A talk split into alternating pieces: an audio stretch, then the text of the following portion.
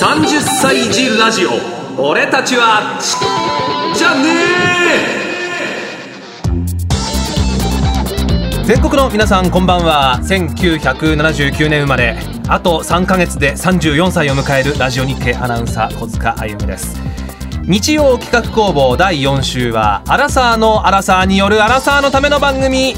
30歳児ラジオ俺たちは じゃねえをお送りしております。月1放送で3回目迎えましたこの番組。まあ改めてどんな番組かと言いますとまあこれまでですねなんとなく時の流れに身を任せて5歳児10歳児15歳児がそのまんま30歳児へと成長してしまった我々。でもこれから歩む30代はですね仕事も家庭も人生の転機が次々と訪れるわけであります。いわば正念場のお年頃。ということでですねこの番組ではそんな人生の岐路をこれからたくさん迎える30歳児の皆さんと一緒に今一度アラサーに起こる現象を考えて応援していこうというアラサーのアラサーによるアラサーのための30歳児ラジオでございます、まあ、今回3回目ということで1回目はですね結婚がテーマでした。2回目は転職がテーマでそれぞれゲストを交えながら熱い30歳児トークを繰り広げてきました。さて3回目となる今回どんなテーマかと言いますとちょっとですね趣向を変えてスマートをテーマにお送りしたいと思います。スマートって何ぞやとハテナが頭に浮かんだそこの皆さん私も最初はそうでした。ということでスマートとは何だろうかと調べてみたところですねものの辞書によりますとスマート体つきや物の形がすらりとして格好が良い様行動などがキビキビして洗練されている様服装や着こなしが気の利いている様さあ、この3つ目が大事です。皆さん、今まで羽織ってたジャケット、パンツ、そのままで大丈夫ですか？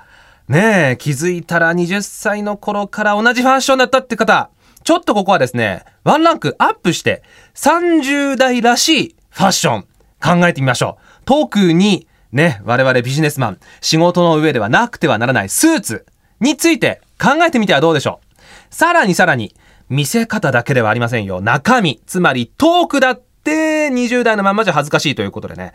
社会に通用しないという悲しくも怖い現実。これは怖いですよ。ということで、今夜のタイトル、いきます。30歳児ラジオ、俺たちはいつまでもダサ親父じゃねえね。えー、ダサ親父です。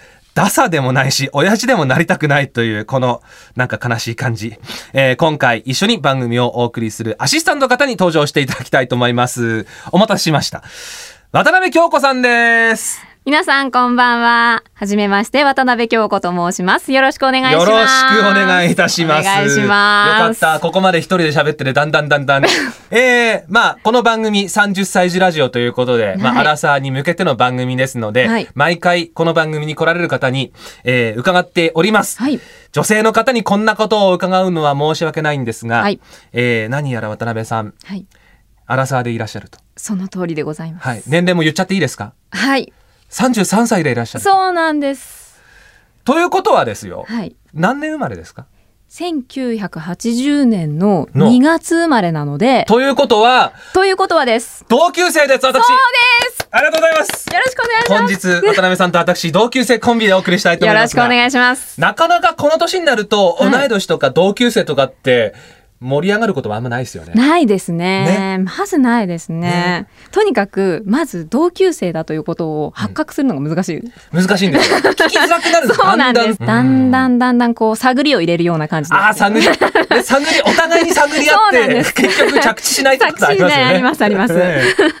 ということでまあ同じアラサーとして渡辺さん、はい、アラサーになってですね、はい、ご自身なんか20代の頃とこれ違うなみたいなのってありました？一番違うのはですねもう悲しいことに疲れが取れない。わかるわかる 何？寝て起きたら疲れって取れるんじゃない？いやいや取れませんよみたいな。起きたらますます疲れたってことありますよね。ありますあります。どうしてっていう。という二人でお送りしたいと思いますけど、まあ、あの、今日ですね、はい、まあ、テーマがそのスマートなんですけども、はいその渡辺さんから見てですね、はい、男性がスマートであるかどうか、こんなところがスマートだなって思うところとかっってあるんですかね？もう見た目ですよね。まず見た目。やっぱりはい。やっぱりそうですよね。やっぱりですね。う、ん。もう正直こうピシッとしてるともうそれだけであかっこいいって素直に思っちゃいますからね。あピシ大事ですか？ピシ大事ですあねーだらよりも。だらだとちょっとどうしたのどこ行くのこれからみたいな。あーでもやっぱそれもやっぱ20代30代で違うんじゃない。違いますね。20代だとちょっと崩してる方がとかって言われたりしません？そうなんです。20代だとちょっと崩してる方がなんかちょっとやんちゃでかっこいいって思っちゃうんですけど、うん。でもそれ30代だと通用しないですよねそう通用しないんですよ。分かってるんですそれは。はい。分かってるんですけども、はい。じゃあどうしていいか分かんないんです。そうなんですよね。そうなんです。れはね、はい。ありますよね。ということでですね今回こんな2人でですね、はい。えー子供すぎず大人すぎない、アラサーなりの、はい。アラサーなりの。なりの。スーツの選び方ですとか、まあ30代だからこそしっかりしたい。言葉遣いとか、あそうですね。言葉遣いも結構この年になるとね。大事ですよね。大事だけれども、もうこの年になると知ってて当たり前だろみたいなことで言われなくなるんですよね。言われないですね。そうなんですよ。言われてるうちが花ですよね。そう、言われてるうちが花ですよ。もしこの番組を聞きの20代の方、そうですよ言われてるうちが花花です怒られてるうちが花だから。その通りです、ね。ということで、30代だからこそしっかりしたい言葉遣い、はい。立ち振る舞いとか、はい。笑われないマナーとか、そういったところをですね、専門家の方々をおお迎えして、えー内面から、そして外見から学んでいきたいと思います。はい。まあ、あの、私もですね、今日はあの、スーツ一応着てきては見たもののですね、はい一応、あの、台本上はですね、はいこれと思うスーツってなってるんですけど、はいさほどそうでもないんですよね。なんか、あるから着てきましたみたいな。なかなかね、あの、渡辺さんもはいスーツ着られることってあんまないですよね。こういう業界にいるとね。ええだからこそスーツを着られてる方を見るとあって思うんですよねあ、今のあはどっちの赤よくわからない。あえてわからなくしてみましたはい。さあ、ということで、ショックを受けないうちに本編行きたいと思います。ね、えーこの番組を最後まで聞けば、きっと僕もあなたもスマートなアラサーに間違いなし。30歳ラジオ、どうぞお付き合いください。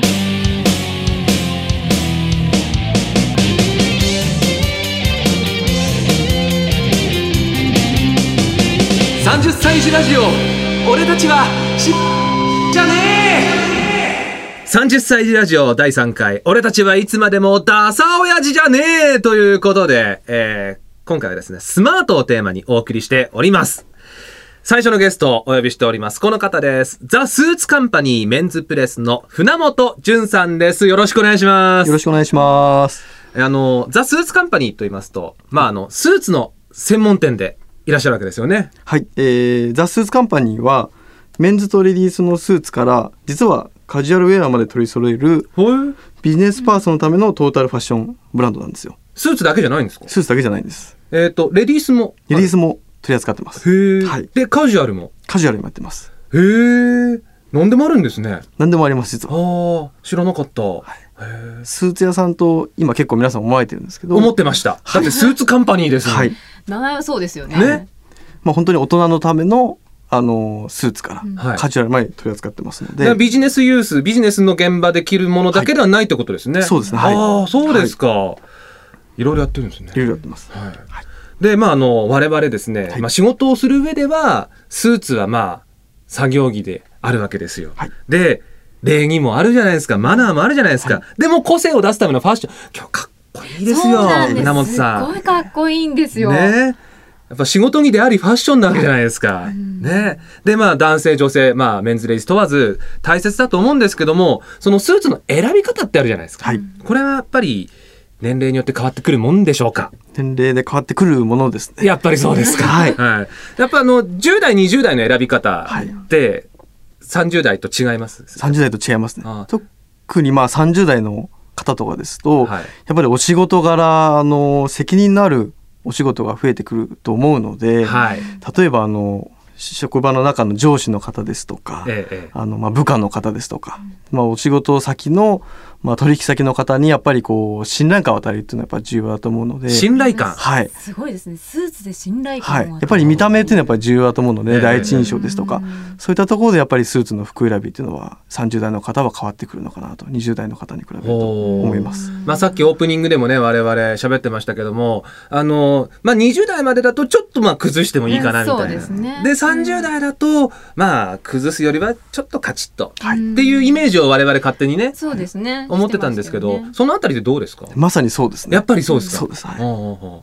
やっぱり30代の方になってきますと、あのー20代の方に比べるとやっぱり仕事も少し慣れてきたりですとか、食生活もやっぱ変わってくると思うので食生活。体体型もやっぱり、あのー飲みも多くなるじゃないですか。多くなりますなります、でどうしても体型はやっぱ徐々に変わってくると思うんですけ変わりどます変わります。それがやっぱり逆にスーツの体型に合ってくるっていうこともあるので、スーツの体型に合ってくる。自分の体が、はい、ほいわゆるやっぱり厚さですよね。うんここの肩のところがピシッとしてるとやっぱかっこいいんですよね。あなるほど。見てる方は。肩からこの胸のあたり胸板の厚さとかですね。はいはいはい。襟のとこですよね。はいはいはいうんそういったところやっぱ30代の方はやっぱ体のラインに合った選び方っていうのはやっぱり重要なのかなと思いますねすごく。まあ、あの細身なものを選んだりとかあとちょっとこう緩めのものを選んだりとかって人によってねその選び方って違うと思うしあと男子って意外とその辺適当に選んだりってしてますよね。だってするイメージないですか？絶対あの合ってないでしょって思うようなスーツ着てらっしゃる方っているじゃないですか。はい。女性ってそういうところすっごい厳しいから、うんそのスーツはなくない？みたいな。やっぱり思う時あります渡辺さん。あります。あります。すっごいあります。断言されました。そのスーツないよね。なんか変なんです。全体的にすごいのにもったいないみたいな。あーもったいない感もっじたいない感じ。うん。このあたりスーツの選び方ポイントってどんなとこですか、やっぱ体のかラインに合ったというのはやっぱり重要だと思いますので、うんやっぱり細身の方もいらっしゃれば、うんうん。30代の方でどちらかというところ体が厚めの方もいらっしゃると思うので、うんその体に合ったものをやっぱりお店で選んでいただくのがやっぱりその方の印象というのがすごく出てくると思いますので、うんうんうん。男性どうしてもあのー簡単に選んでしまうっていうものと反面それがいいものと思い込んでしまってずっとそれを買い続けちゃう確かに確かに。ことがあるんですよ。同じようなね。もうね。ちょっと保守的なとこありますよね、はい。男性はね、うん。そこが逆に実はダメだったりってこともあるので、ええあのお店のスタッフですとか、はい。一緒に買えあのお買い物に行かれる方とかっていうのはやっぱり第三者の意見は重要なのかなと思いますね。スーツカンパニーのお店のスタッフさん女性が多いですよね。おー。だからやっぱり女性目線ではいはいはいはい。選んでいただいた方がやっぱり絶対かっこよくなるんですよ。絶対ねあると思います。それは男子の僕からもあると思う、うん。でもそのストアの中でもそういったところはやっぱり意識されてるんですか？かなり意識してますね。やっぱり女性ならではのやっぱコーディネートの仕方ですとか、うんうんその接客のあの入り方とか、うん。対応の仕方っていうのはやっぱり男性に対してやっぱ柔らかくいけるという部分があるので、うんどうしてもスーツショップってしまうとお客様どうしても構えてしまう部分が確かに。あるので、正直男性一人だとはい。どうしていいか分かんないっていうところはあります。あのスーツ屋さん行くと、はい。うん。やっぱ緊張する部分もやっぱあると思うので。緊張します。すっごい緊張するんですよ。で緊張しておろおろしてるのを見見るに見かねて女性の店員さんが「何かお探しですか?」ってスッと入ってきてくれるとホッとするんですよね。まあ、そういうところも考えて、やっぱりそうですか、はい、あうん。のスーツカンパニーはやってますね。なるほど。うん。となるとまあその独り身の場合はねあの男子一人で行きますけども、うん。例えば女性と一緒にうん。カップルでうん。っていうなんていうんですかその選び方っていうのもあるんですかね？ありますね。あのースーツ屋さんっていうとやっぱりどうしてもこうすぐあの接客をして、うん。本当にこうずっとこうスーツのっていうことがあるんですけど、スーツカンパニーはやっぱりこうデートのあのースポットの一部っていうような考え方をしているので、スーツカンパニーでデート。はい、気軽に入っていただいてもうスーツ見ていただいてでリースもあっていいものがあったら買ってもらうと。なるほど。気軽に試着もしていただいてっていうのがコンセプトなので。私行きましたもん。行きました？デートで行きました。デートで行きました？と渡辺さん。ちょっと昔の話ですけど。まあまあまあそこは置いといて。行きました。行ったことないですよ。行行ききました？行きました。やっぱり彼に選んであげる。はいはいはいで、こうしたいみたいな。また女性それ楽しめるもんねそうなんですよ。うんうんうん彼をこうしたいみたいな。うんうんまあ嫌がっても何でもとりあえず着せるみたいなそ。れ はあのまあそのその時男性はどんな反応されてました？あまあなんか初めはいやいやえーとか言いながらでも女性の店員さんも来ていやいいです絶対似合いますみたいな あまあマジで？俺やっぱいけるべみたいなということは、まあ、あの、まあ、あの、まあ、か、えざっくりした話、彼女と女性店員からの、あの、ダブル攻撃だったわけですね。だけど結局ひ二人の目がいいと言ってるんですから一、人の自分で見るものよりもいいわけじゃないですか。ああ。今度行こう。誰か連れて。誰を連れて行くのかって話です。本当ですか？よろしくお願いします。あの、で、えっ、と、まあ、いろいろその、まあ、スーツにも流行り廃りみたいなものがね、あると思うんですけども、ここ最近の、まあ、例えば、まあ、我々30代が着そうなタイプのスーツで、流行りというのはあるんですか、今全体的にもそうなんですけど、ああのパッドが薄くなってきたりですとか、はいはいあとはこの襟のこのゴージラインってこの線なんですけどゴージライン。はい。うん。ちょうどこのつなぎ目ですね。上と下の。こ襟襟襟のところ胸元のところのつなぎ目つなぎ目。この位置が非常に高い位置。高い。はい少し何年か前ですとやっぱりこう低い位置のものでダボっとしたスーツが、はい多かったですねええええええええ。うん。ちょっとあれです。六本木イメージみたいな感じかもしれないですけど。なんとなくわかる気がししますけども。ダボっとしたやっぱイメージがあの多かったので、うん。今はもう全体的には体に合わせてでうんゴージの位置も高くうん。っていうものが非常に傾向的には多いですね。はいあと随分そのなんていうのあのピシッというこう細身のものが流行ったりとかっていう時期もあったじゃないですか、はい。そのあたりってどうですか？少し緩和というか、緩和。はい、あのーかなり体のラインを強調するまではもういってない形ですね。う。ん。以前はもうかなり細ければいいようもうピな感じのッチピチみたいなのがありましたよね、パンツすごかったですね。すごかったですよね。すようん。ねしゃがめませんみたいな。そうそうそうそうそうそう。本当ですよね。シワ寄っちゃいますっていうのはありましたけど、はい。そこまでじゃないんですか最近。そこまではもうないですね。そうですかその流行り廃りのスパンってどのぐらいで周期来るもんですか、メンズはすごく長いですね。長いですか、女性のようにこうファッションにこう毎シーズン毎年変わるってことはなくて、確かに、はい。うん。もう徐々に徐々に先ほどのこうラベルの位置ではないんですけど、はい徐々に上がっていったりですとか、うん細身になっていったりっていう変わっていくので、まあ、スーツ自体はあの長く着れるものですけどあの変化は徐々にしているような形。ね、少しずつ小さいところが変わって変わっていってる形ですね。ね、あの女性の方だとねこの夏はこれがみたいなのよ。く雑誌のそうなんですよ、もうシーズンで変わっていくんですよ。あそっかそっかそっか。夏だけじゃなくてね。一ヶ月で変わるんですよ。秋も冬も。もう忙しくてもう、もうサラリーマンそんなんされたら困っちゃいますもんねそうですね。よかった、ね。そこだけちょっと羨ましいです、あとあのネクタイなんかもですね、うん。ちょっとこう細いネクタイあったりとかしましたよね、はい。うん、最近そうでもないですか？そうですね。かなり細めのもうネクタイあったんですけど、うん。今は幅で言うと大体8センチからまあ7センチぐらいの間のものがあ。多くてですねセンチセンチ単位なんですね。センチ単位ですね。ま あ、すいません。あのそうか。8センチと言われてもうーんってなったけど。帰ったらこう測ってみる測そうですよね。まだ使えるみたいな。定規で定規で。でも今船本さんすごい夏場のですよねネクタイ今。夏すのごいおしゃれなちょっとなんていうんですか？あのニット素材なんですか？ニットタイと言われているもはいのですね、ええあの夏で代表的なネクタイすごい涼しそうですよね。見た目が、うん、見た目ね。涼しい印象がありええうます、ん。今日の船本さんのネクタイで何センチですか？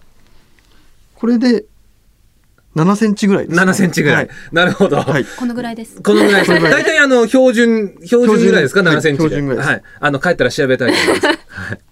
まあその夏っぽいっていうねそのネクタイもありましたけども、まあねこの6月も終わり7月に近づくにつれてものすごい暑いじゃないですか、日本全国、はい。まあクールビズとここ数年言われてますけども、はい。そのクールビズに対応した商品っていうのも結構最近売れたりします？今お店の中では非常に好調にクールビズ商品がはい。いや僕もすっごい暑がりなんですよ。まあ今日もねあの半袖で半袖ですよね。来てるぐらいなんですけども、もうできることなら涼しくしたいんですけども、なんかそういう、なんか暑がりにおすすめな商品とかないですか、今中心となっているのが高機能素材を使ったスーツというものがありまし高て。はい、もともとスポーツウェアで使われるような吸汗速乾といってこう汗をすぐ吸ってくれて、うんあの早く乾かしてくれるような素材はいえええをスーツの生地に使っていたりですとか、あとはあの営業の方とかがすごくいいんですけど、はいええ直射日光による生地の温度上昇を抑えてくれるような生地というものがはい今増えてきているのええで、ええあの外でも涼しく着れたり例えばこのビジネスの中でもオフィスの中でも涼しく着れるようなものが出てきてますね。はあ。すごいですね。ちょっとやっぱね、そのスポーツ素材っていうのがすごいですよね。はい今。ううんん。私さっきから気になってたことがあったんですけど、はいなんか変わった素材っぽいんですよ。あ船本さんのシャツが？シャツが。おこれ見た目は普通の見た目は普通ですけどね。はい、シャツなんですけど、うんあのジャージー素材なんですね。シシャツがですか？はいちょっと触ってみていいですか？伸びるんですよ。ビあ、ヨンと。本当だ。なんかええちょっと違うなと思って。しかも、あ、なんていうんですか、この手触りからして、普通のあの、シャツと違う。ポロシャツみたいな感じそうそうそうそうそうそう。うん、この目の粗さっていうんですかね。なうんんなんとなくこの辺がね、ポロシャツっぽくって。そうなんですよ。見た感じ、あれ、でうんも普通のシャツだよなと思いながらも、見た目は普通のシャツなんですけど、ポロシャツの目をちょっとこう詰まらせたような感じなので、うん非常にまあ伸縮性もあって、かつ先ほどのようにこれあのスポーツ素材で使える吸汗速乾素材使っているので、うん汗もすぐ吸ってくれて、うん。あの乾きも早いですし、はいはい。お洗濯なんかもご自宅で洗濯機に入れてアイロンが不必要な。うわーいい。いないじゃないですか。いい。いいじゃないですか。すごいいい。すごいいいですよね。はい。すぐ乾きますよ。あいいですね。あのそっか。だって速乾ですもんね。速乾ですから、うわーいいわこれズボラの33歳小塚には大変いいかもしれないですね。いいですよね、これね。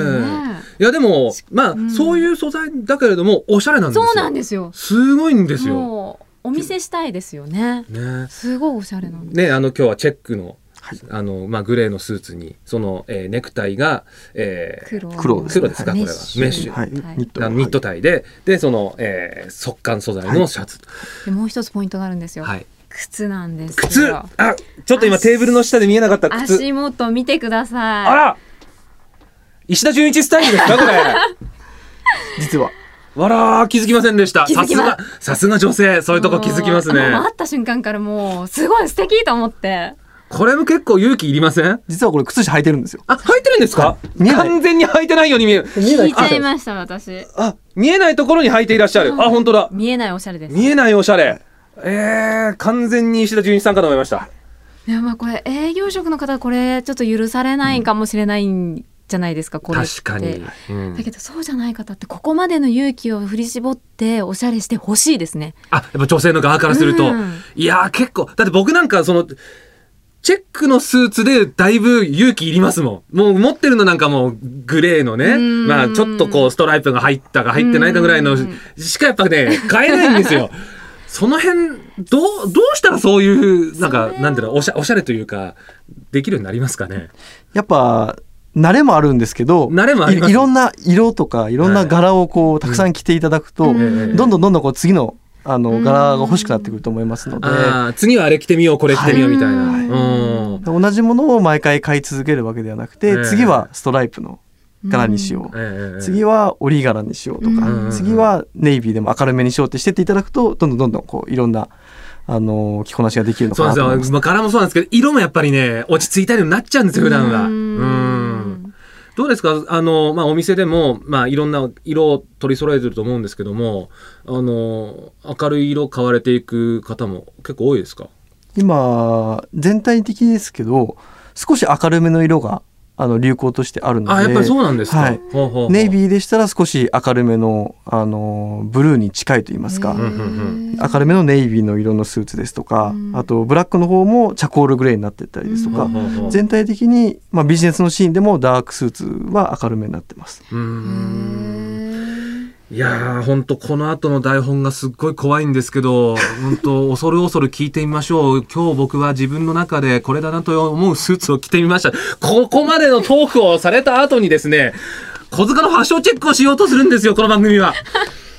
まあ一応ですね、私もあの、ま言い訳しますと、えー普段あまりスーツは着ませんということと、えー一応なん、なんとなく、まあ、えっ、と、スーツを着てきたものの、暑いので上は半袖のシャツにしました。で、ネクタイをしていませんというのを踏まえてですね、えーそれ言い訳ですよね。言い訳です。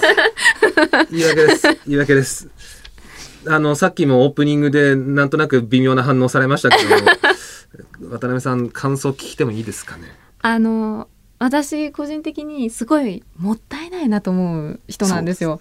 もったいないと思う人。もったいないと思うんですよ。あの何ですかスーツにこと関して、はい。絶対ねあの身長もあれだしこう胸板もしっかりしてらっしゃるから着たらすっごいかっこよくなると思うんですけど野野さんどうですか？そうですねやっぱりイケメンですしそうなんですよね、はいいやいやいやまあまあまあまあ、そこは置いといてですね。ええどうでしまああのねスーツに着られているっていうこともよく多々あったんですけど私昔は。今日拝見したら、はい。全体的にはそんなにいいのかなと思うんですけどポイント一つとして、はいはい。シャツがちょっと大きいっていうのが惜しいかなっていう。やっぱりそうなんですかね、まあこうピシッてすると窮屈なんですよ。気持ち的に。そこはやっぱ乗り越えなきゃいけないんですかねぱりこの今のお腹周りの部分って言いますか、はいウエストの部分がかなりこうダボダボしちゃってるので。そうなんですよ。そうなんですいつもこうねあの入れながらこうベルトの中にこう入れながらでもだんだんだんだん出てきちゃうみたいなね、そうなんですよ。そこが少しあの体に合ってくると印象がかなり変わってくると思いますね。そこだけですねやっぱり。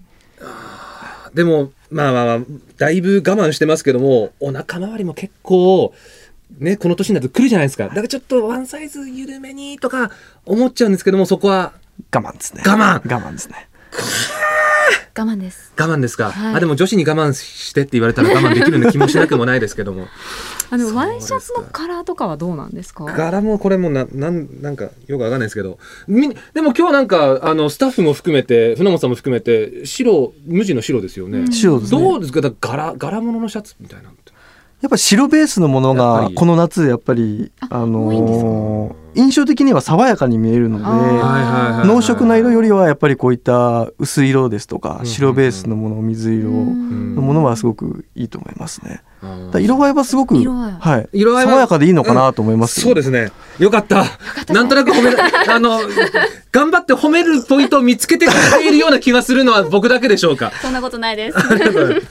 あとあの一個。あのあのチーフ入れてるじゃないですか、はい。ポケットに、はい。船本さん今日も、はい。このチーフの使い方も難しいんですよ。うん。たまにやっぱりねそのまあフォーマルな席にお呼ばれするときにこういうチーフに入れようかなみたいなの思うんですけども、どうもね入れるとねぐちゃぐちゃってなるんですよ、はい。こういうのどういうこうコツみたいなのってあるんですかね？やっぱりこうフォーマルのイメージが強いので、うん。うんなかなかお仕事でされる方少ないんですけど、ん。お仕事で唯一許されるのがこの少しだけ四角で出す。四角で出す？TB ホールドって言われてるんですけどこう少しだけ出す感じでもやっぱ全体的にこうおしゃれに気を使ってるなっていう印もうポケットの象があるので口と平行ぐらいのはい平行ぐらいに少し出すだけで違います。で白だけでいいと思います。白だけで。色はいろいろこうねあの売ってたりするじゃないですか、はい。そのネクタイに合わせてとか、はい。なんかシャツに合わせてとか。はい。白でいいんですか？白でいいと思いますね。ちなみに船本さんの今日のそのチーフの素材って何ですか、これはリネンの朝ですね。朝朝ですよ、朝朝です。へえチーフのイメージってなんかシルクのこのツルツルのやつうんうんそうそうそう。をイメージしててしてました。そうじゃないんですか？あれ？これ？朝なんですよ。本当だ。あ本当だ。しかも柄可愛いですよなんか開くと。開くと柄が。はい。うわーこういうところまでおしゃれさん。あのすいません。簡単なポイントでいいので僕ちょっとこう明日からできる、なんかあの着こなし方といいますか、あの明日からこれ変えるとちょっとおってなるよみたいなのってないですか？今持ってるもので。持ってるものですか？はい。まずシャツははい。あのー必ずアイロンがけをきちっとしていただくことあーなるほど。が、はい、重要ですね。はい、うんやっぱり朝からヨレヨレ、あーまあ、月曜日もそうですけどヨレヨレしてると、ね。月曜の朝からそれはちょっとね、はい。うん。あとはパンツの方も、はい。あのクリースラインという前のこの縦線ですね。はい、折り目ですね、折り目。です。はいはいはい。あと膝の裏のどうしてもデスクワークしてるとあー横にシワができてしまうのではいはいはい。そこをアイロンがけしておくだけでもすごく、あのー見栄えでも印象が全然変わってくるので、うん。結構その辺は女性て見たりしません？します。普通にしますよね。しますね、うん。あの今の時期だとジャケット脱いでうん。お仕事行かれてる方、ジャケット持ってはい。行かれてる方のそのもうシャツのヨレヨレ感を見るとあ忙しかったのかしら？っていう。優しい。忙しかったのかしら？って。だけどそれで会社に行っちゃうなあなたって。でもなんかちょっとその人の株が23個落ちますよね。ああ、やっぱそこだけで。うん。だからそこまで気を配れる。なるほど。ってことはそこまで仕事ができるってことじゃないのかなって。おお、素晴らしい。思っちゃってね、うん。こう言うだけは簡単なんですけど。そっか、まあそのシャツはピシッとする。う、ん。折り目をピシッとつける、うん。それだけでだいぶ印象が変わるってことですね。だいぶ印象変わりますね。はい。うんいやいやいや、まあやっぱ女性視点でもそういうところがあるということでね。ね。さあ、なんとかこのコーナー終わりが見えてきましたけれども、ようやく、ふーって感じです。明日からでもとりあえず、あの、シャツと折り目だけは頑張りたいと思います。ですねえー次、えースーツ選ぶときには、シャツ選ぶときには自分の体型に合ったものを皆さん、私もそうですけども、選びたいと思います。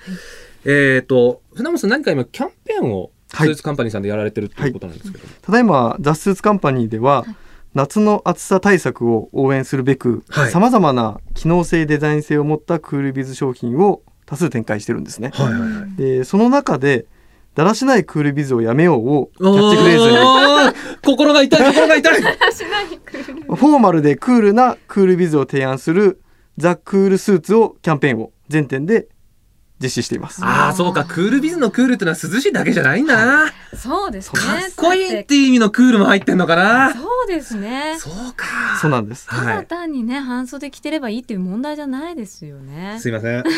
あどうぞ続けてください。今までのクールビズスタイルを変えたい方ですとか、はい。まあ、クールビズスタイルに困った方いればぜひお店でお待ちしておりますので、ははい。いい、ろんなご提案できると思いますので、はい。ぜひ遊びに来てください。はい。お待ちしててください。行きたいと思います。早速。早速というはい。ということで、今日はザ・スーツカンパニーのメンズプレス、船本淳さんにお越しいただきました。どうも、楽しい話、ありがとうございました。ありがとうございました30歳児ラジオ俺たちはしじゃね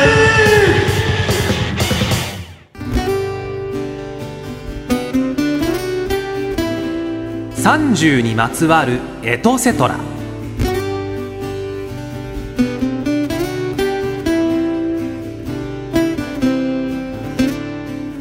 さてここからは新しいコーナー30歳児ラジオの題して歴史上の人物が30歳の時に迎えた転機とは？30歳にまつわる名言などなど30歳をテーマにしたミニ雑学コーナーです。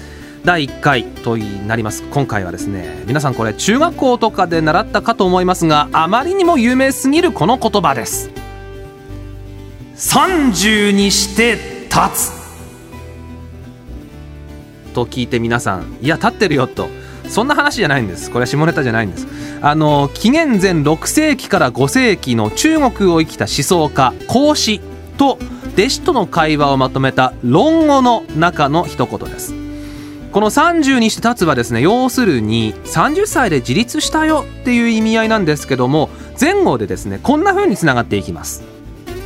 15で学問を志して30で独立。40であれこれ迷わなくなって、まあ、いわゆる不惑ですよねこれ40歳で、えー40にして惑わずですから不惑です。で50で運命をまあわきまえてという感じですけれども、まあ、こう聞くとですねよっぽどああ孔子さん30歳で立派に独り立ち一本立ちしてたんだなと思いますよね。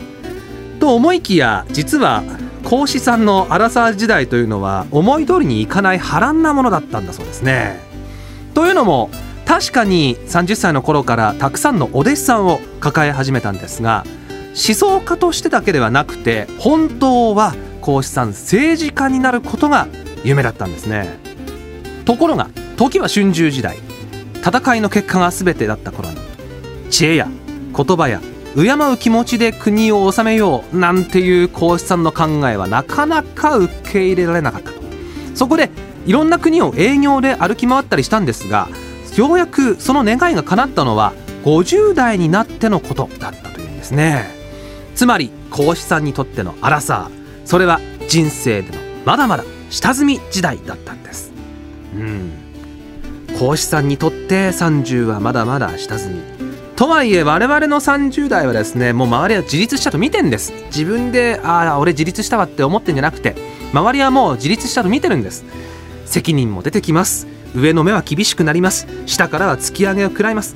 まあその辺もですね素晴らしい30代40代を送るための下積みということなんでしょうかね。頑張りましょう。ということで今日の30にまつわるエトセトラ。孔子の30にして立つでした。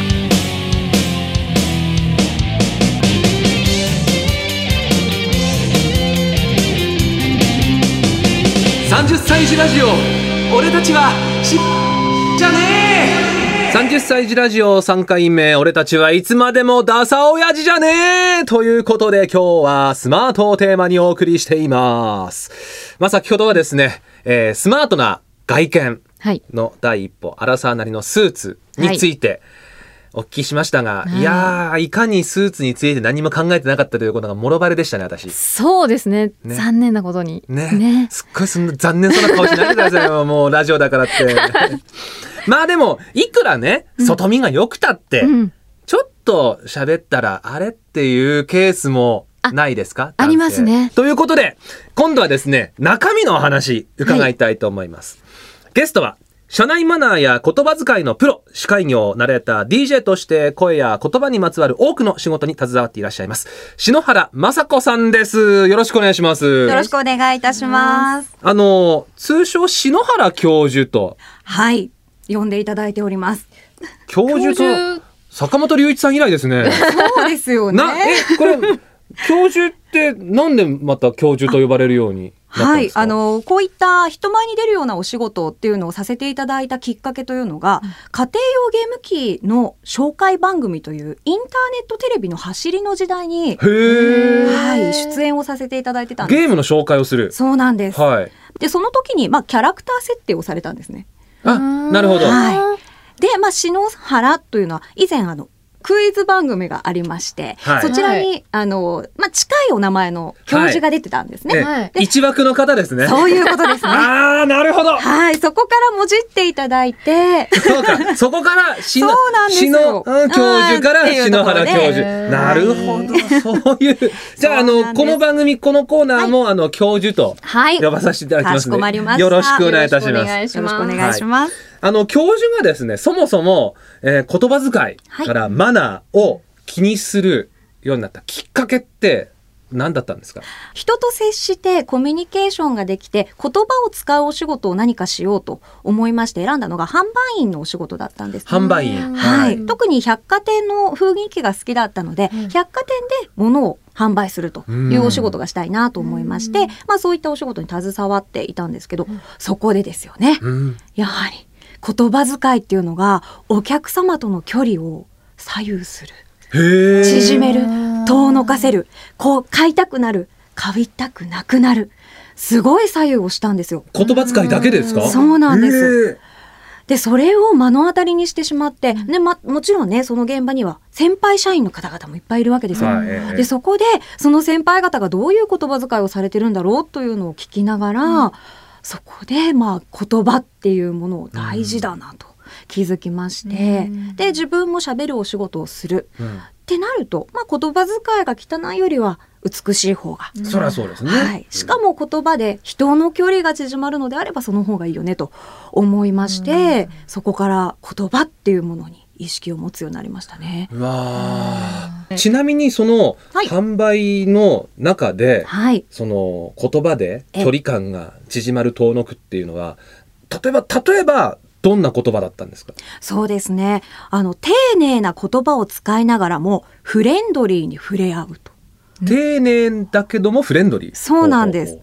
いらっしゃいませ。はもちろんですよね。はい何をお探しですか？うほうはい、どういったものをお探しですか？うんうんうんそうなんですね。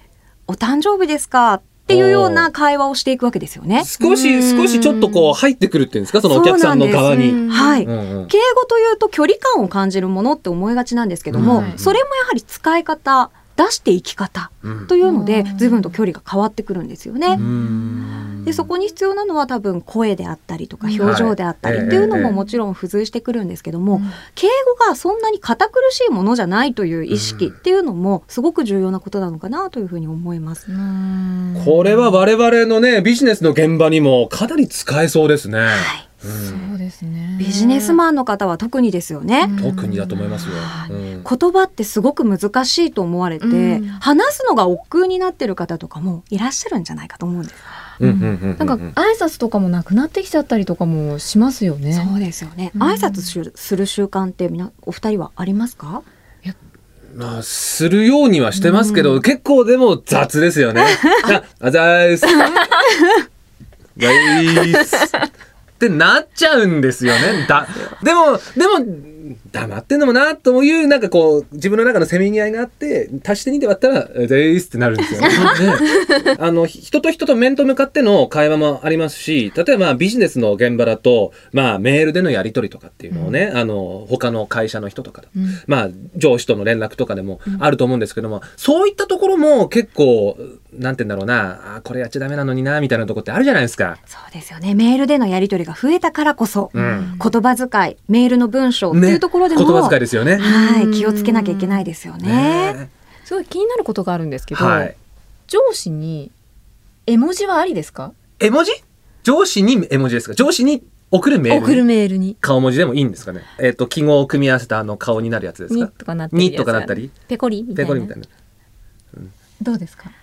これもすごく難しいところではあるんですが、はい。ここが面白いところで人との距離うん。というのがすごく重要になってくるのかなと思います。距離。距離が、はい。どうですか？距離が近かったらその顔文字でもいいんですかね？許してくれる上司もいるかもしれないですよね。うん。ん。そこはもう。そうなんです。相手とどれぐらいの距離感でうん。コミュニケーションを普段から取っているか。というところがミソになってくるかなと。100%なしではない。はい、100%なしではないと思います。うん。実際に多分ビジネスシーンでは、はい少しこう緩和させたいなとか、少し和ませたいなと思う人は使われてると思うんですよね。あうんー。じゃあなしではないっていうことですか、ということは逆に考えると普段から顔合わせていろんなことを言葉で喋ってたらそういうメールも OK なのかそういうこなとじゃないですか、うん。になると思います。ただ、やはりビジネスシーンではあるので、うん。お仕事のメールをするという時は、まあ、どれだけ距離が近かったとしても、うん。砕けた文章で書くということはなかなかないですよね。そうですね。そうですね。ん。はい、ほうれん草の方の部分になる、はい。報告。うん、相談の部分の層になる。そう。そうだ、ですよね。うんうん。そういった内容にふざけて送る人はいないですよね。確かに確まあかに、いないですね。なのでそういったシーンではきっちりとした文面をお使いになられば、うん。まあ問題はないのかなと。砕けたところでは砕けた。雰雰囲気というのを文面にも出していいのかなというふうになるほど。思います。まああのまあパソコンと言いますとその辺全般も教授はお詳しいと伺いました、そうですね。もともとインターネットが好きが高じて、パソコン好きが高じて、えーまあ、家庭用ゲーム機なんかの、タイトルをご紹介したりですとか、ーインターネットテレビという業界に進出していったという経緯もありますのでも。ともとそちらがお好きだったそうなんです。女性ではちょっと珍しいかもしれませんが、うんうんうん私も興味があって買っていただいたんですわ。はいはいはいはいはい 親にね。確かにちょっとこう低価格なパソコンが売りに出されるぐらいが我々学生でした。うんはい。っていうことで、まあ、パソコンという業界にどんどん入り込んでいきまして、うんうんうん今も、まあ、インターネットというのは皆さんがお使いになられるツールにどんどん一般化してきたので、うん。今はまあ皆さんが使いやすいような内容というのをご紹介していたりします。はい。いやまああのねパソコン仕事柄触ることは多いんですけども、まああのメールはできますわ。うん。でまああのウェブで検索ワードも使う。ワードも使う、うん。エクセルも使うパワーポイントとかまで来ると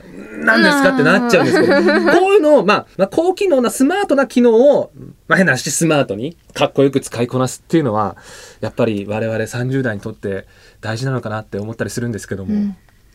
できる男の人だったら素敵ですよね。素敵ですね。やっぱり、うん。そうですね。それは、まあ、どの業界の方でも、やはり、そのパソコンの中のどの機能をよく使われるかうん。というので、随分と差が出てくるとは思うんですね。うんうんうん。なので、すべての機能を、まあ、誰もが羨むぐらい使えるっていう状態になっているとは、それはさすがに言えないと思います。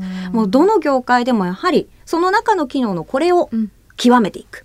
というようなお仕事の方がどちらかといえば世の中的には多いので、この機能をよく使ってますっていう方多いですよね。うん。けどそれ以上のことっていろいろできるのは知ってるよってなってしまうのはでもそれはお仕事柄仕方ないですよね。使わなくても問題がない仕事をしていれば、うん、問題ないんですけど、はい。あとはまあそのねえっ、と言葉遣いマナーっていう点でちょっと聞いていきたいんですけども。まああの僕が聞くのもなんなんですけどね。あのここういうのは失敗しちゃいけないよみたいなとか。あとまあ今日これだけ明日すぐ使える。今日これだけは押さえておきたいポイントみたいなのってあります？ここあの言葉遣いで。そうですね。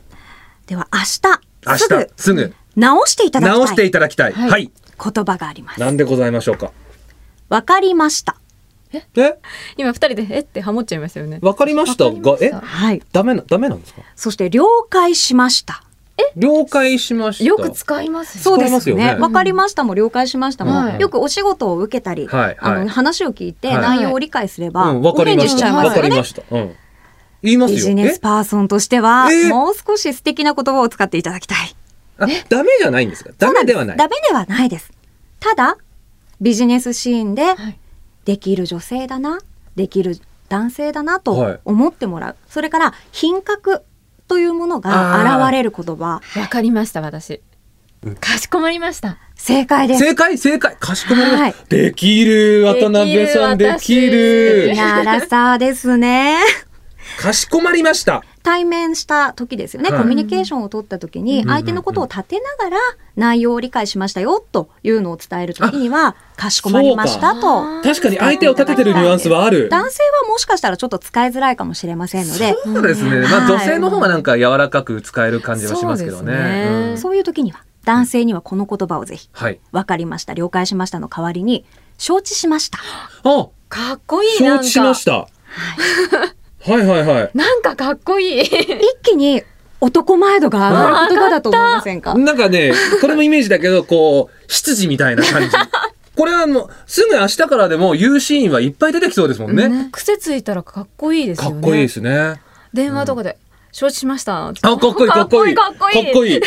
そうなんですそれだけでちょっとぐっと上がりますよね男前度が上がる上がる上がる。そしてなんかその年相応の何かもそこで、うん後ろからくっついてくる気がする。う ん株がゴンって上がるいい言葉聞きました。皆さん覚えておいてくださいね。ねぜひ覚えていただければと思います、あともう一つ、はい。はいやりますやります。ははいたまに私言いますねい。やりあ大丈夫ですやりますやります。はいおおお言います言います。やっときますぐらいなね。うんこれはぜひ男女ともにはい。承ります。ここれもぜひお使いいただけるといいんじゃないかと思います。受けたまわります。はい。これはまあ身内の方でしたらそこまでそうですよね。なんか、うん。部長に言ったら、お前なんか具合悪いんじゃねえのかって言われそうですけど。どうしちゃったんだってなっちゃうんですけども、これは、まあ海外的にはそうですね。はい、うん。ぜひ使っていただきたいですね。あとなんかその言葉遣いじゃなくて、マナー、ビジネスマナーみたいなのもあります、明日からできるようなの。明日からできる。ビジネスマナーとしては、えーまあ、マナーというよりは、うん。はい。コミュニケーションのえー中で、やはり意識していただきたいというところなんですが男女の距離感というのが、うんはい、30代少し意識して取っていけるといいんじゃないかと思います。距離感。ね。その時に役に立つのがパーソナルエリアパーソナルスペースというふうに言われる距離なんですね。うんはい。あの、それはまあ、それぞれ皆さん個人個人で、あの、パーソナルと思われる空間の範囲が違うんですけれども、あの、男性の方は割合広いエリアがパーソナルエリア。というふうに言われています、うん女性の場合はパーソナルエリアがちょっとちっちゃめなんですね。うんはい。なんでそのエリアに踏み込んでしまうと拒否反応が出たりとか、うん近すぎるなっていう反応になってしまったりあとはそこから離れすぎてしまうと心の距離があるなと思われてしまったりするんですね。うんうんうん難しいですよねそれでも、どこからどこまでが範囲か分かんないから、気づいたら踏み込んでたとか、気づいたら離れすぎてたっていうこともありません？そうですね。なので、相手とコミュニケーションを取るときは、相手がどれぐらい踏み込んだら嫌な顔をするかしらとか。顔。顔、はい表情を見ろってことですか？そうです。あとは緊張感が漂う場合もありますね。はいはいはいあ、近づいてこられちゃった。あああああちょっと構えるって感じなんですかね？そうですね。それが見えた場合は、あ、ちょっと踏み込みすぎちゃったかな、タイミングを間違っちゃったかな、というふうに気づいていただきたいですね。うーん。そっからの修正は効くものですかね？もちろん大丈夫ですよ。それをちょっと引いて、もう一度コミュニケーションを取り直す。うんでもそこができるってやっぱり大人なんですよねなるほど。だからそこができないのが20代ですよね どんどんどんどん近づい前へ。前へですもんね。20代はねだっ。てそうですよねそうか20代の頃もう前進しかしないじゃないですかしなかった、しなかった。いやいやいや、皆さんもこれでですね、えー、スマートな内面を磨いていただきたいなと思うんですが、最後にですね、あの、教授もあの、我々と同じアラサー世代だとはい。伺っておりますが、はいまあ、あの、同世代、リスナーたくさんいますんで、その、同世代、アラサー世代リスナーに最後に一言いただければと思うんですが。はい。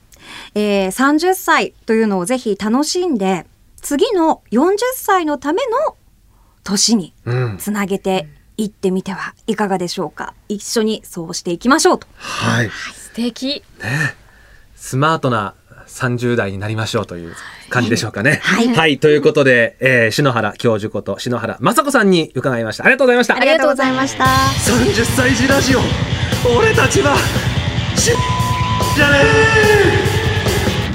さあ、30歳児ラジオ3回目、俺たちはいつまでもダサ親父じゃねえということで、スマートをテーマにお送りしてきましたが、はいエンディングでございます。はい渡辺さんどうでした？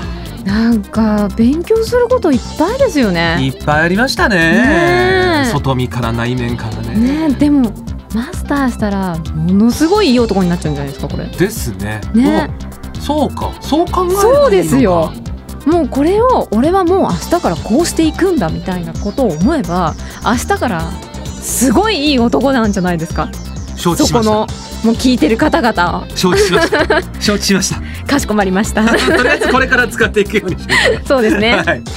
えー番組では皆さんからのご感想それからこのテーマでぜひ番組やってくれなんていうメールも募集しております。それから番組のツイッターもやっておりますアカウントはですね数字の32アルファベアルファベットで SAI ですね。それからその後にラジオ RADIO30 歳ラジオですね。30SAIRADIO30 歳ラジオでツイッター検索してください。詳細はですね番組のホームページなどに随時アップしますのでぜひチェックしてみてください。よろしくお願いします。